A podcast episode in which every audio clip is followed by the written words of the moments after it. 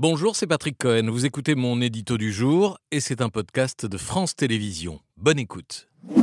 Avec une semaine cruciale pour la réforme des retraites. Après l'adoption du texte euh, par le Sénat samedi, s'il y a accord mercredi entre les députés et sénateurs de la commission mixte paritaire, ce qui est probable, trois options. Un, la réforme est approuvée jeudi à la majorité par les deux chambres du Parlement, le Sénat le matin, l'Assemblée nationale l'après-midi.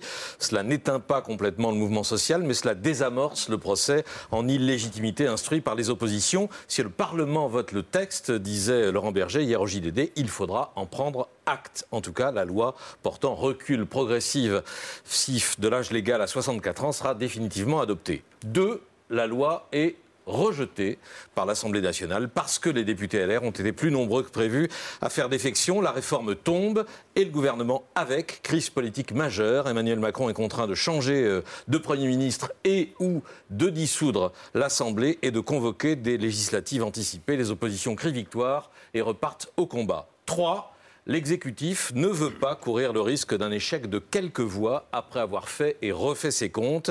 Il choisit, lors d'un conseil extraordinaire jeudi matin, d'engager la responsabilité du gouvernement, article 49 alinéa 3 de la Constitution.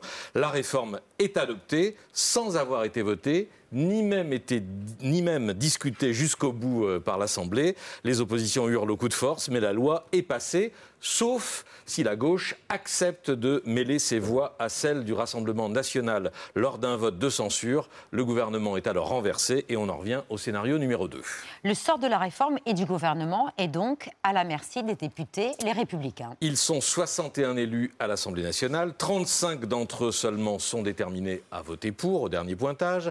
17 à 21 pourraient voter contre, les autres s'abstenant. Voilà 30 ans pourtant que la droite affirme qu'il faut travailler davantage et 6 ans qu'elle répète qu'Emmanuel Macron est incapable de mener des réformes courageuses, incohérences qui exaspèrent le leader LR du Sénat, Bruno Retailleau. La droite qui a toujours plaidé pour le report, même pas à 64 ans, à 65 ans, de quoi aurions-nous l'air si euh, on s'opposait à cette réforme alors que nos convictions nous portaient justement à la soutenir?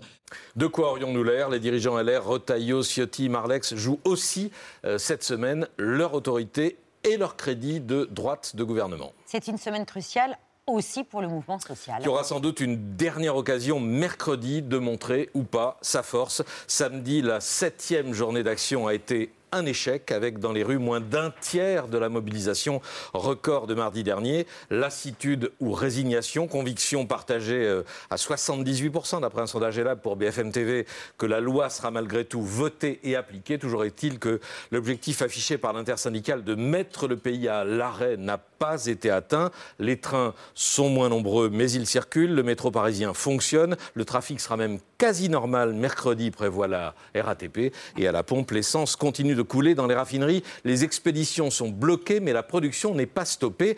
À Paris, il n'y a que des camions bennes qui soient réellement à l'arrêt. On va en reparler. Ce qui est sûr, c'est qu'il n'y a pas autant de grévistes et pas autant de blocages que ne l'espéraient les leaders syndicaux les plus déterminés. Merci d'avoir écouté ce podcast de France Télévisions. Pour ne rien rater de C'est à vous en audio, vous pouvez vous abonner à tous nos podcasts sur votre plateforme d'écoute favorite dans la rubrique C'est à vous et en vidéo, le replay bien sûr, c'est sur France.tv. À très vite.